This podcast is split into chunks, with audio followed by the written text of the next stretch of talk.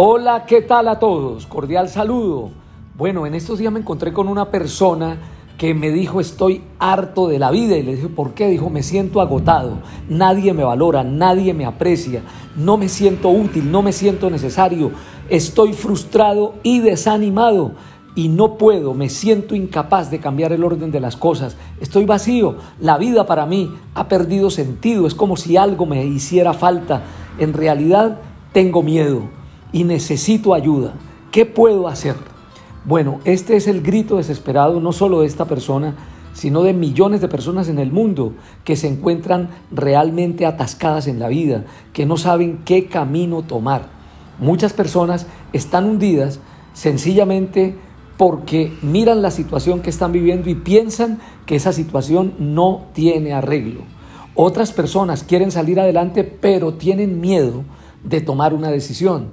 Otras personas están limitadas porque tienen ceguera mental, porque tienen ceguera espiritual y no ven salidas.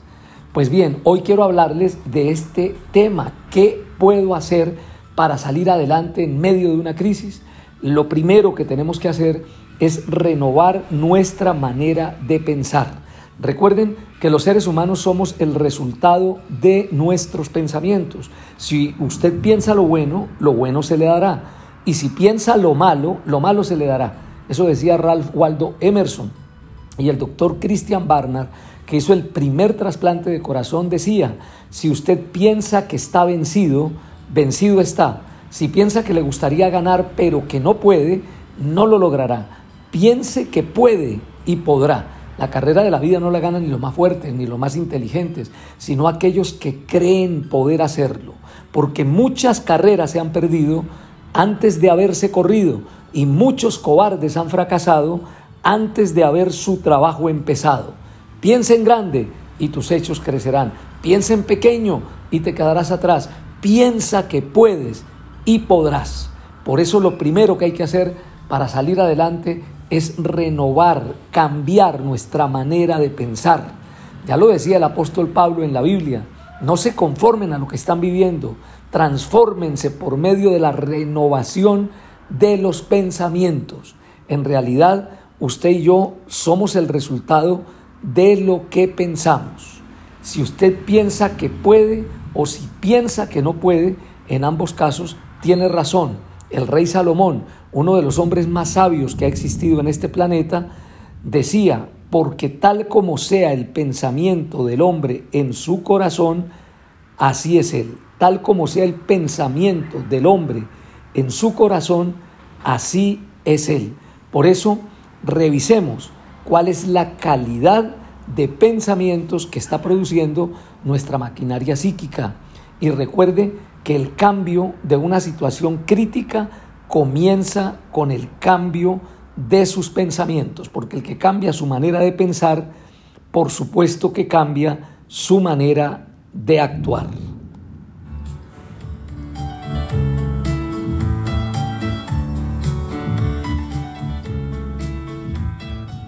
Bueno, y lo segundo que le dije a aquella persona es que tenía que tomar una decisión, que el miedo es un mal compañero, el miedo a salir adelante, el miedo a enfrentarse a una crisis, el miedo a no dar ese paso que hay que dar, pues impide que muchas personas en realidad tomen decisiones. Y esto es un gravísimo error, porque en la vida, queridos amigos, los que salen adelante son esas personas que toman decisiones.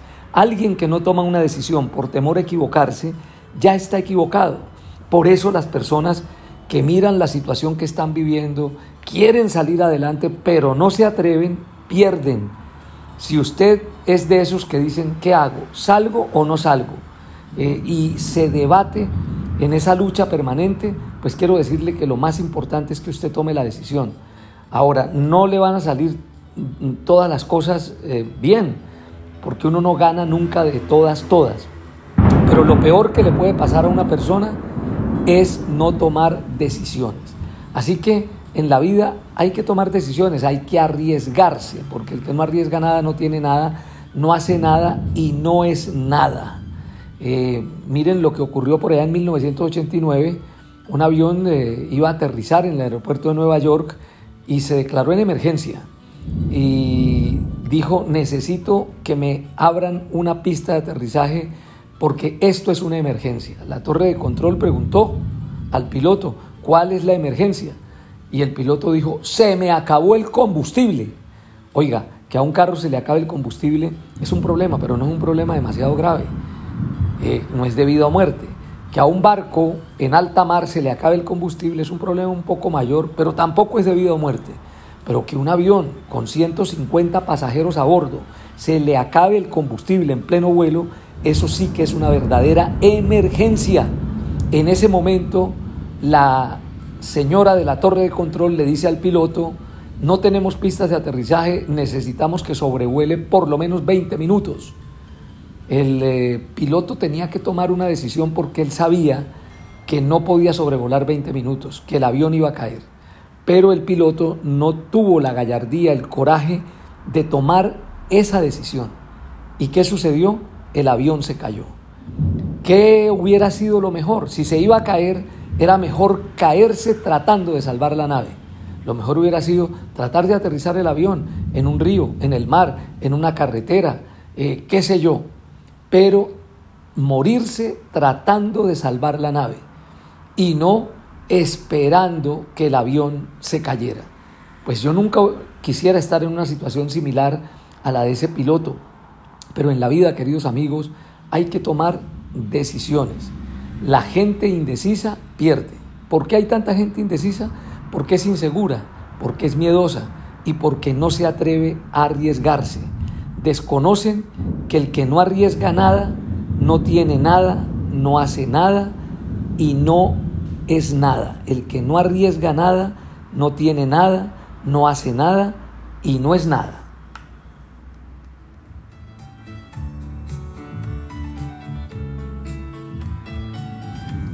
Bueno, seguimos conversando este interesante tema, ¿no?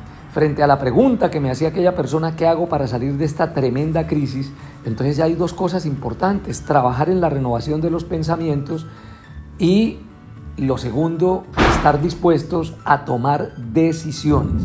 Lo tercero es que uno tiene que capacitarse en la vida y tiene que prepararse, porque muchas personas no salen adelante porque ignoran la salida ¿Y por qué la ignoran? Porque seguramente no están capacitadas para hacerle frente a las vicisitudes de la vida y por eso muchas personas pierden. Entonces tenemos que realmente eh, salir de nuestra ceguera mental. ¿Y cómo lo hacemos? Capacitándonos, estudiando, leyendo, preparándonos, preguntándole a los que saben. Pero también hay que salir de la ceguera espiritual. Muchas personas tienen grandes conocimientos y sin embargo no progresan ¿Por qué? Están atascadas espiritualmente, desconocen los principios eternos y universales eh, que están contenidos en el libro sagrado y que los pueden llevar hacia arriba y hacia adelante.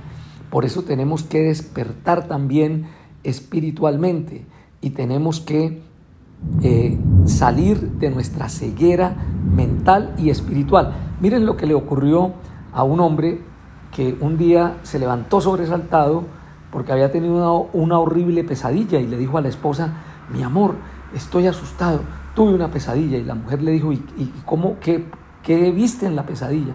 Dijo, vi cuatro ratas horrorosas. Eh, la mujer que era un poco agorera le dijo, bien mal que estamos y usted soñando con ratas, eso es que nos va a caer la ruina total.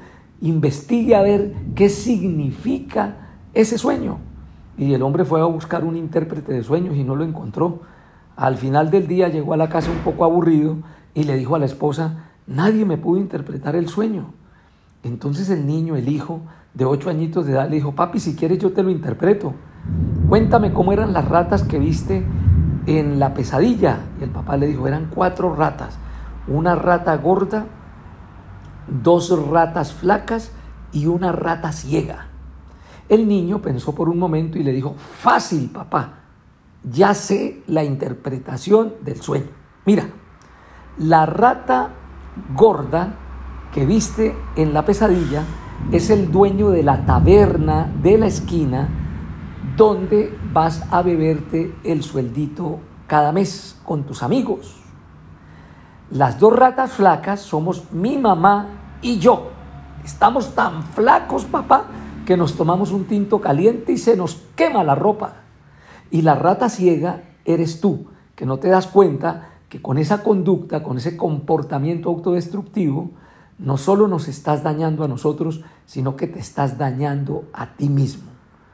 Qué ejemplo tan bueno para explicar lo que significa la ceguera mental y espiritual en la que han caído muchísimas personas que siendo brillantes, talentosas y capaces, se sienten hundidas en el más tremendo fracaso.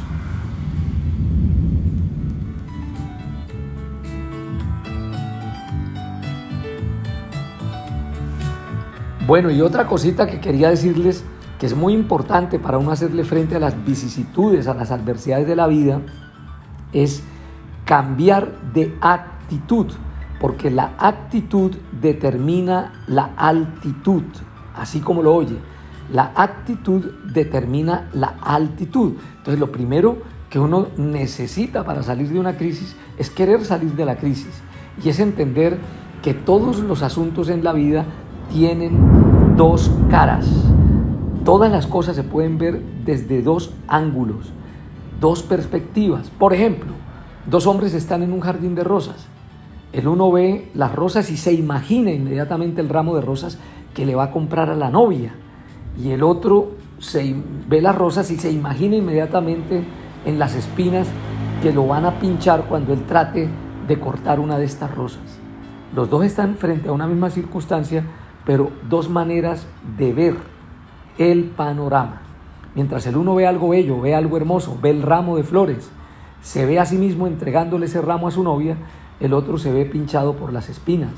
Yo le digo a la gente que quiere salir adelante que nunca se queje de que las rosas tengan espinas, que se alegre más bien de que las espinas tengan rosas.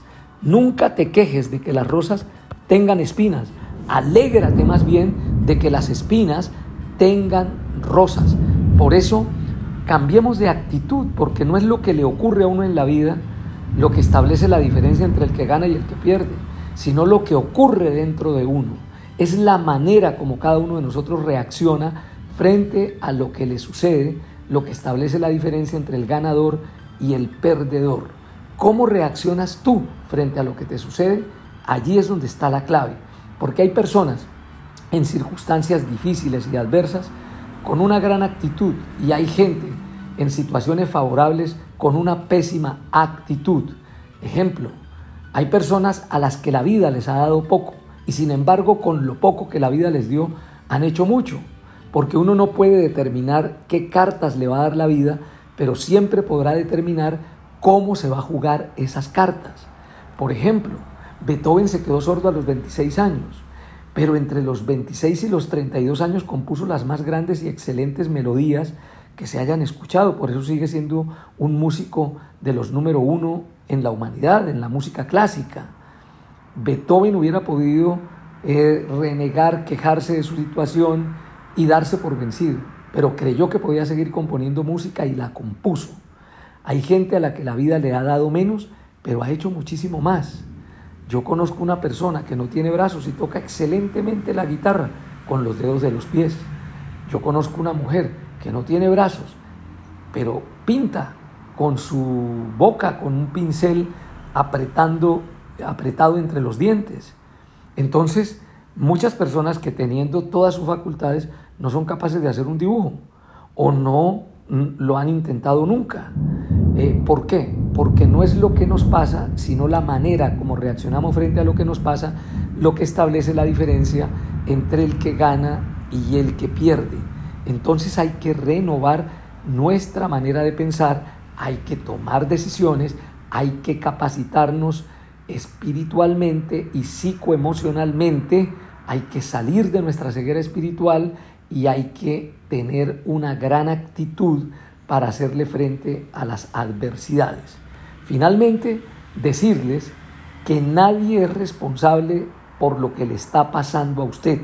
Si usted está en la peor de las crisis, usted es el primero y el único responsable de lo que suceda con su vida de ahí en adelante. La gente que pierde es la gente que se victimiza, es la gente que siempre levanta un dedo para señalar a otro como culpable.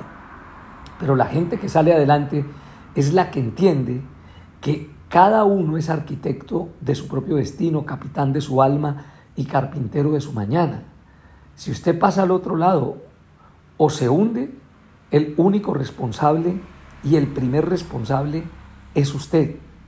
Por eso es que asumir la responsabilidad por nuestras conductas, por nuestros actos, por nuestros gastos y no suponer siempre que la sociedad debe perdonarlo porque no es culpa suya, es la virtud más necesaria en este siglo XXI. Eso lo pronunció Bárbara Tuchman el siglo pasado y esta mujer se ganó dos veces el premio Pulitzer. No importa, querido amigo, cuán mala o cuán buena sea su vida, hay algo que usted puede hacer para cambiarla y la decisión es suya. Entonces, ¿qué es lo que le estoy diciendo? Asuma la responsabilidad por su futuro. Deje de buscar culpables. Este es un gran paso porque lo saca usted del juego de la culpa y lo pone directamente en el camino para hacer más, hacer más y tener más. Ser más, hacer más y tener más. En la vida no es como en las matemáticas. En las matemáticas el orden de los factores no altera el producto, pero en la vida el orden de los factores sí altera el producto. Si usted quiere tener más sin hacer más y sin ser más, usted está equivocado. Preocúpese primero por el ser y luego por el bien hacer para que usted pueda obtener un bien tener y obviamente un bienestar. Pero para eso tenemos que asumir la responsabilidad. Que no le ocurra a usted como le ocurrió a Eva en el jardín del Edén, que cuando Dios le preguntó que si había comido del árbol que él le había mandado no comiera, ella le echó la culpa a la culebra, a la serpiente. O peor aún, cuando Dios le preguntó a Adán si él había comido del árbol que él le había mandado no comiera, él le echó la culpa a la mujer. Y la mujer le echó la culpa a la serpiente. Como la serpiente no podía hablar, pues se fregó. Pero así nos pasa. Vivimos buscando culpables. Y no nos damos cuenta que cada vez que levantamos nuestro dedo índice para señalar a otro, tres dedos terminan señalándonos a nosotros. Cambie usted y todo cambiará a su alrededor. Asuma la responsabilidad y por favor entienda que en la vida no hay nada gratis, que la gente que triunfa en la vida y la que sale adelante es la que está dispuesta a luchar, es la que está dispuesta a perseverar, es la que se levanta cada vez que se cae, es la que convierte el fracaso en un éxito y continúa intentando las cosas una y otra vez. La gente que actúa de esa manera pues jamás se dejará aplastar por el desfallecimiento. Jamás espere usted triunfar sin antes haber fracasado pero no una vez, sino muchas veces, porque solo en la escuela del fracaso se gradúan los grandes hombres. Solo en la escuela del fracaso se gradúan los grandes hombres. Con esto en mente, quiero invitarles a que allí donde están, hagamos una oración a Dios. Si usted se siente hundido, si usted se siente atascado en la vida, si usted es de los que cree que la vida no tiene sentido y se siente agobiado por las situaciones que está viviendo hoy, es decir, está bajo estrés, se siente reventado interiormente, se siente agobiado, que algo le está haciendo falta y tiene miedo de tomar alguna decisión, le invito a que allí donde usted está, cierre sus ojos, se relaje un poco y hablemos con Dios.